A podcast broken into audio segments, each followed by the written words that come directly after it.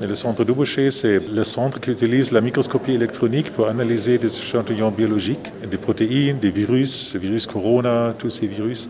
Et on veut, avec ce centre, mettre à disposition cette technologie de pointe pour la recherche biomédicale de Lausanne et de Genève et de toute la Suisse romande, et probablement aussi l'industrie et le reste de la Suisse.